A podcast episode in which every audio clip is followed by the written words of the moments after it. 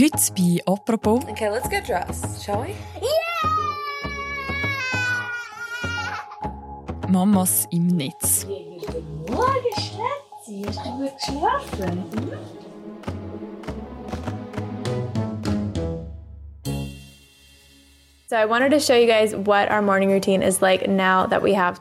Zwischen Perfektion und Aufklärung. So I recently learned a brand new word to coin this phase in my life, which is matrescence. Auf Blogs, auf Instagram oder auf YouTube erzählen Frauen über das Muttersein. Anyway, a lot's been happening, a lot with work, a lot with Die freie Journalistin und Magazinautorin Melanie Keim ist dem immer ein skeptisch gegenübergestanden, bis sie angefangen hat, sich damit zu beschäftigen, woher der ganze Mama-Content eigentlich kommt. First, we should establish what an Instagram mom is. If you saw one, you would know exactly what I'm talking about. She posts perfect pictures. Und über das reden wir heute im Podcast «Apropos». Mein Name ist Mirja Gabatuller und bei mir im Studio ist jetzt Melanie Keim. Hallo. Hoi Mirja. Melanie, wann hat es bei dir angefangen, dass du online plötzlich überall nur noch Mütter-Inhalt gesehen hast? Ich kann das nicht so genau sagen. Ich glaube, also das Interesse an dem Thema hat eigentlich auch nicht irgendwie mit Müttern im Netz angefangen, sondern dass mir aufgefallen ist, dass man Mütter so als Mamas oder Mamis verkauft. Also vor weiß gar nicht, etwa acht Jahre oder so ist das gewesen, bin ich mal an einer Messe gewesen, für einen Artikel, wo ich darüber berichtet habe und die Messe heisst Mamalicious. Es ist eigentlich einfach eine Messe, wo sich an, ganz offensichtlich an Mütter ähm, gewendet hat. Da haben wir Kleider kaufen, da hat es irgendwie einige, die hat Mütterberatung gemacht und so und einfach das Mamalicious, also dass das Mütter sein so etwas Tolles ist und einfach so, also dort haben alle, hat niemand Mutter gesagt, sondern einfach Mami oder Mama und das habe ich dann auch sonst irgendwie beobachtet, dass irgendwie Freundinnen gesagt haben, ja, was Kinder bekommen, dass sie ja dann auch noch ein bisschen Zeit haben, zum Mami sein. Mhm. Ähm, ja, und ich bin vor etwa einem Jahr bin ich Mutter geworden und dann bin ich, also während der Schwangerschaft, bin ich mehrmals gefragt worden, ob ich eigentlich dann auch so einen Mama-Blog anfangen machen. Und das habe ich schräg gefunden. Und habe dann aber irgendwie auch gefunden, aha, interessant, das ist irgendwie ein Bild. Und ich habe das irgendwie auch gewusst, was damit gemeint ist. So. Also, weil irgendwie begegnet man dem Phänomen von Müttern, die im Netz ihr Muttersein thematisieren oder zeigen. So. Mhm. Also Mami ist eigentlich eine Art, wie fast so ein bisschen Marke. Ja, es ist eine Marke und es ist irgendwie so, ich habe wirklich das Gefühl gehabt, es ist wie so ein Abzeichen geworden, wo man so ein bisschen stolz vor sich herträgt. Und ich glaube, es hat wie Zeiten gegeben, wo, man, wo das anders eingeordnet worden ist. Also, das war auch noch interessant, dass eine Kulturwissenschaftlerin, mit der ich geredet habe, die hat dann auch gesagt, dass heutzutage Mutterschaft eigentlich als etwas sehr als etwas ähm, wahrgenommen oder verkauft wird, auch wo man so als Ressource anschaut. Also, dass man aus dem Energie gewinnt oder so. Also einfach etwas sehr Positives. Ja, das hat man, glaube ich, einfach auch schon zeitweise ein bisschen anders eingeordnet. Mhm. Hey So today I wanted to kind of do like a day in the life of a blogger, a day in the life of a work from home mom. Komm, wir schauen mal an, was du da für ein Bild von Mutterschaft im Netz gefunden hast. Du hast dich auch für einen Text im Magazin durch zahlreiche Instagram-Profile und YouTube-Kanäle und Blogs von Müttern durchgeschafft. Welche Bilder vom Müttersein hast du da angetroffen? Ja, da gibt's alles, würde ich sagen. Und das ist ja dann auch immer die Frage, wo gehe ich weiter sozusagen. Also, also es gibt wirklich einfach so die, dann immer noch auch sehr distanziert über Mütterthemen schreiben oder wo nicht sozusagen über ihr eigenes Muttersein nur schreiben. Und dann gibt's aber auch andere Kanäle, also das ist dann halt oft auch mit Fotos oder Videos, wo man die eigene Familie und das eigene Muttersein inszeniert, also wo auch ähm, Kinder gezeigt werden, zum Teil erkennbar. Ja, und wo man irgendwie, wo sich so ein bisschen alles um Mutter, Kind und Haus trägt. Und ich habe schon recht das eher so ein konservatives oder traditionelles Rollenbild eher gefunden halt von der aufopfernden Mutter und auch vor allem von der Kleinfamilie, dass man auf diesen Mama-Blogs oder Insta-Kanal selten viel mehr als die Kernfamilie sieht. Also der Vater ist nämlich schon auch dabei, je nachdem. Aber gut, ich meine, wer hat Lust, sich auf so einem Kanal zu zeigen? Also das ist dann immer die Frage, oder? Ich meine, niemand hat Bock, irgendwie da der Kollege zu sein, wenn jemand mit dem Geld macht. Weil mhm.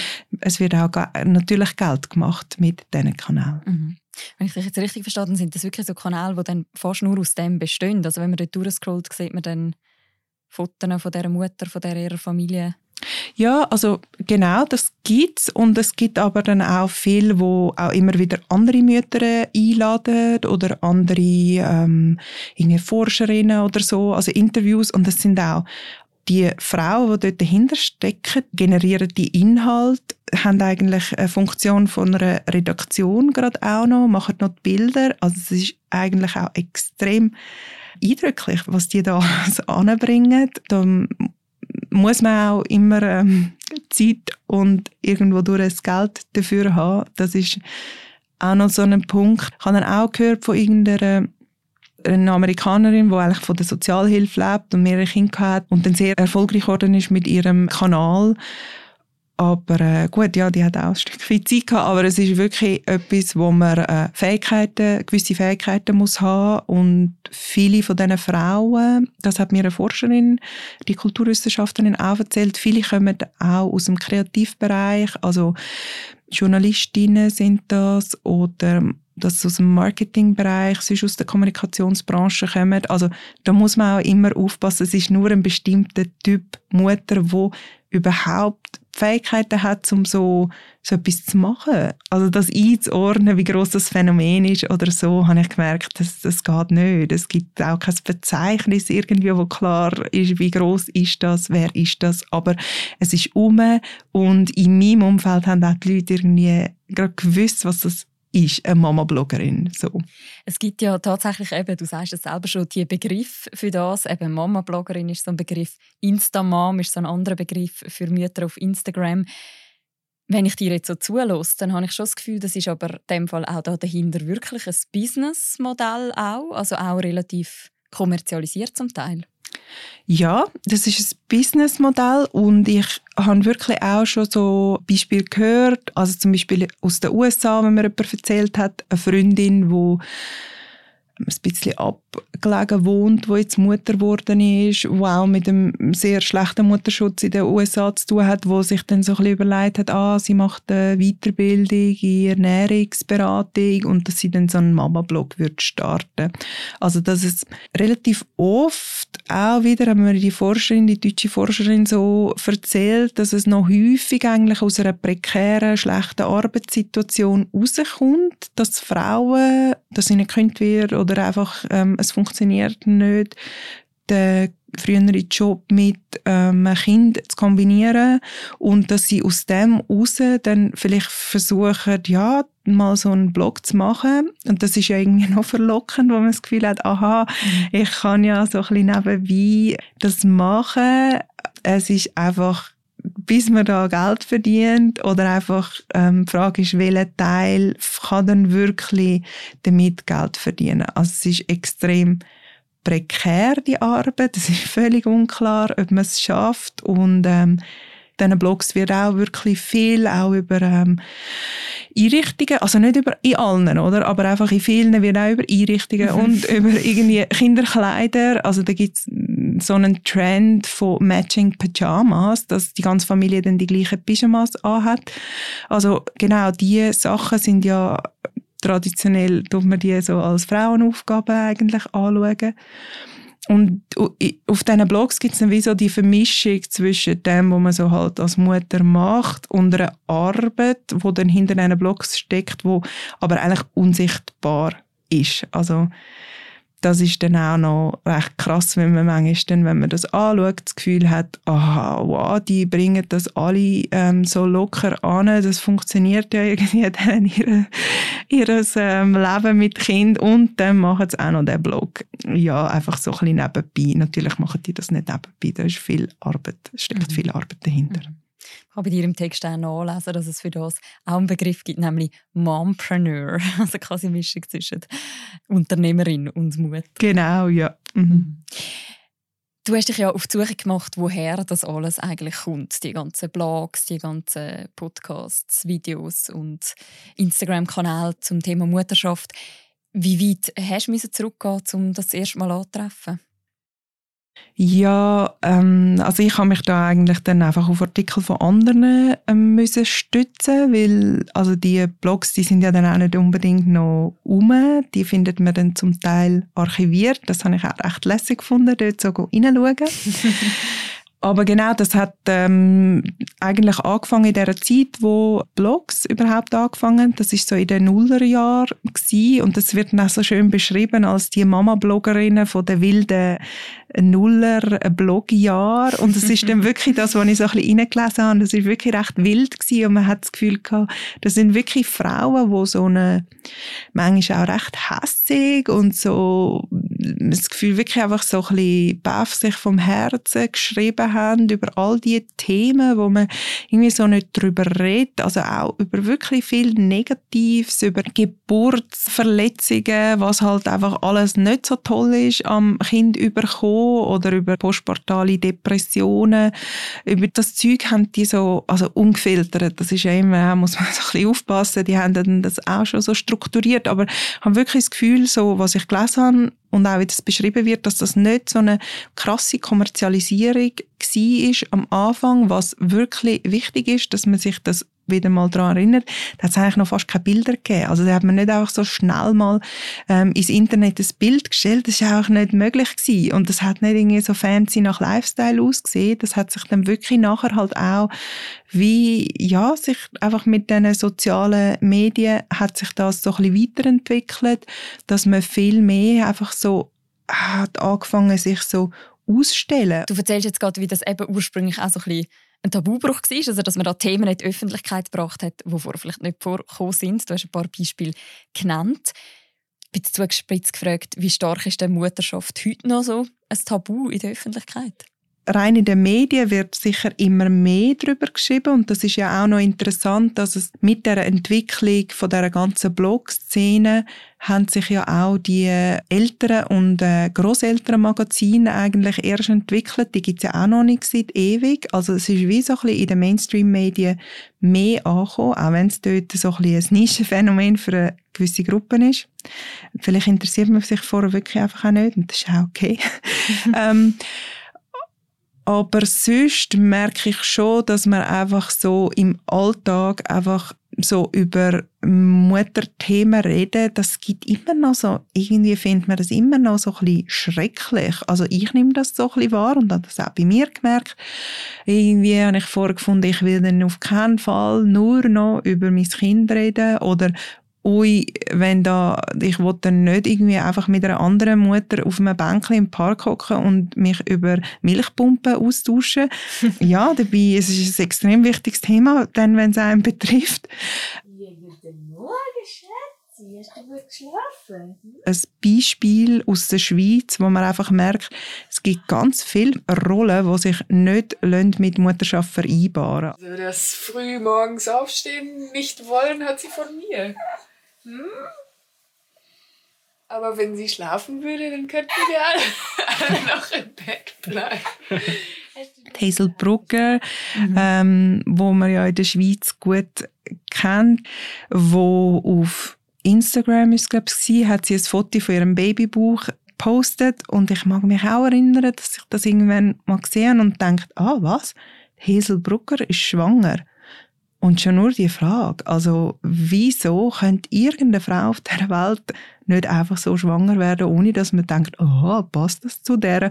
Und so sind dann auch so ein bisschen die Reaktionen darauf gewesen, auf ihr Muttersein verkünden. Es gibt ja aber wahnsinnig viel heute in diesem Bereich. Also eben, es gibt Blogs, wir haben da selber zum Beispiel einen beim Dagi Mama Blog, es gibt die ganzen Instagram-Kanäle, die du erwähnt hast, YouTube-Kanal. Wieso ist das Thema so beliebt? Ich glaube, es sind zwei Sachen. Also das erste vielleicht wirklich so ja, dass man irgendwie versucht, alles irgendwie richtig anzubringen. Und ich glaube, das hat auch etwas, wo man sich ein bisschen zurücknehmen muss und auch die Kinder in den Mittelpunkt stellen. Aber dann das Zweite, wieso das Muttersein so das Thema geworden ist, glaube ich, hat wirklich damit zu tun, dass das einfach nochmal neu verhandelt wird, weil zeitlang ist wie irgendwie klar gewesen, aha, ja, also Mutter sein, das ist, hat das und das zu sein, man ist daheim mit dem Kind und hat eine tolle Mutter zu sein. Und ja, inzwischen sollte man nicht nur da sein, sondern man sollte auch in den meisten Kreisen zumindest sollte man auch noch berufstätig sein und dann das einfach vor allem noch so ein bisschen easy peasy miteinander verbinden. Und ja, also die Mütter oder Eltern, die ich kenne, bei den meisten läuft das nicht so locker. Und ich glaube, dass man irgendwie, also ich habe das Gefühl, dass die Blogs und all die Bilder und so wie, das ist wie eine Art auch ein Ventil so oder so ein Raum, wo das neu verhandelt wird und wo man sich manchmal auch so ein bisschen anflüchten kann. Becoming a parent has is hands down the most difficult thing I've ever done in my life. Your hormones are raging, your body is changing, you have stepped into this new role where you've got all these new responsibilities and expectations as like a mother and also as like a young adult. It's a lot to handle. Aber gleichzeitig habe ich dann auch immer das Gefühl gehabt, ja, stopp mal, wieso wird das so zelebriert? Also man kann immer so die Erklärung finden, ja, wir sind jetzt halt irgendwie alle berufstätig und jetzt muss man das neu verhandeln und gleichzeitig auch so, aha, vielleicht wird da wirklich so ein Mutterbild skizziert oder auch zum Teil dem nachgeifert, wo man sich kann fragen, ist das so gut für uns Mütter, wenn sie so ein bisschen in eine Richtung von Perfektion geht oder eben, das ist so ein Begriff, wo immer wieder gefallen ist, intensive Mutterschaft, mhm. ähm, wo, wo eigentlich so definiert wird, dass man halt das macht, was für das Kind am besten ist und nicht eigentlich ähm, für die Eltern dienlich sozusagen. Und das sehe ich schon so, dass das häufig heutzutage so gelebt wird, dass man so ein bisschen überperformt, also als Eltern Mütter und Väter zum Teil. Ja, wo ich mich frage, tut das uns so gut? Also mhm. allen, auch den Kindern oder, oder den Eltern und dem Umfeld. So. Mhm. Also wenn ich dich jetzt richtig verstehe, dann bewegt sich das alles schon so in einem recht ambivalenten Feld. Irgendwie auf der einen Seite ist eben so der das über Themen reden, wo es sonst vielleicht nicht so eine Öffentlichkeit gibt, auch irgendwie Gemeinschaft schaffen. Und auf der anderen Seite eben auch so ein bisschen die Gefahr, dass man dann durch das natürlich auch so das Elternsein oder das Mami-Sein so ein bisschen stilisiert. Genau, also und interessant ist auch, dass es zum Teil wirklich auch dann recht clever kombiniert wird. Ähm, es gibt so eine australische Schauspielerin, Theresa Palmer heißt sie, und sie hat mit der ähm, Geschäftspartnerin zusammen hat sie einen Blog, wo Your Zen Mama heißt, und dort wird ganz, ganz viel kritisch über so schwierige Themen wird dort ähm, geschrieben und berichtet, und gleichzeitig werden dort Bilder gezeigt, wo wirklich einfach die Mutterschaft als etwas Natürliches, ich habe wirklich das Gefühl, so Gottgegebenes anstellen, da wirkt alles ist so ein bisschen auf Natur und da werden zum Teil dann auch, also gewisse Mütter auf diesen Bildern auch zwei Kinder gleichzeitig stillen. Nicht, dass mhm. es irgendwie nicht gut wäre, es sollen ähm, ja, alle machen, wie sie wollen, aber es ist sicher einfach ein bestimmtes Bild von Mutterschaft, wo da gezeigt wird, wo sicher nicht jetzt Mutterschaft als etwas, wo mega schwierig kann sein, also auf der Bildebene, oder, sondern eher so als etwas Natürliches zeigt, wo auch nicht ähm, deutlich wird, wie man so in soziale Strukturen einbettet ist. Das wird dann zum Teil wirklich so ein bisschen ausblendet. Du hast ja ganz am Anfang von dem Podcast gesagt, du bist auch selber Mutter. Du hast jetzt dich viel mit diesen Format befasst. Wie hat sich deine persönliche Einstellung zu denen verändert? Ja, ich würde mal sagen, dass ist immer hin und her gegangen und es geht mir auch jetzt so, wenn ich darüber nachdenke, dass ich in einem Moment als etwas extrem Progressives anschaue. Also, dass man wirklich kann sagen, ja, ich meine, das ist ja irgendwo durch etwas Revolutionäres, wenn Mütter das wo man immer so ins Private verbannt hat, das Mutter sein und der Alltag mit dem Kind, wenn die das jetzt gegen rauskehren und sagen, hey, ich mache sogar aus dem Geld, ich mache aus Mutterschaft, wo typischerweise in den letzten Jahrzehnten eigentlich so de, das Ding war, zum vom Geld verdienen abgehalten hat. Wenn ich aus dem einfach jetzt Geld mache, kann man sagen, ja, das, das ist etwas irgendwie Revolutionäres und ich habe dann auch gemerkt, ich muss das gar nicht irgendwie einordnen als richtig oder falsch, sondern das ist wie einfach extrem ambivalent und es ist ja irgendwie auch klar, es geht mal in die eine Richtung und es geht dann wieder mal in eine andere Richtung. Und ich habe dann wie einfach gefunden, auf keinen Fall wollte ich irgendwie Mütter-Shaming machen und gleichzeitig aber auch, will ich nicht alles, was Mütter machen, einfach gut finden, weil die Spur als ich so ein bisschen in der amerikanischen Szene so ein bisschen umgeschaut habe, ist das schon auch recht stark so ein bisschen hey, was Mütter machen, das ist doch eh gut und wenn die Geld damit machen, dann ist doch das eh irgendwie, ja, ist das emanzipiert, das zu machen, so. Also, ja, ich äh, schwanke immer hin und her eigentlich, wenn ich über das Thema nachdenke.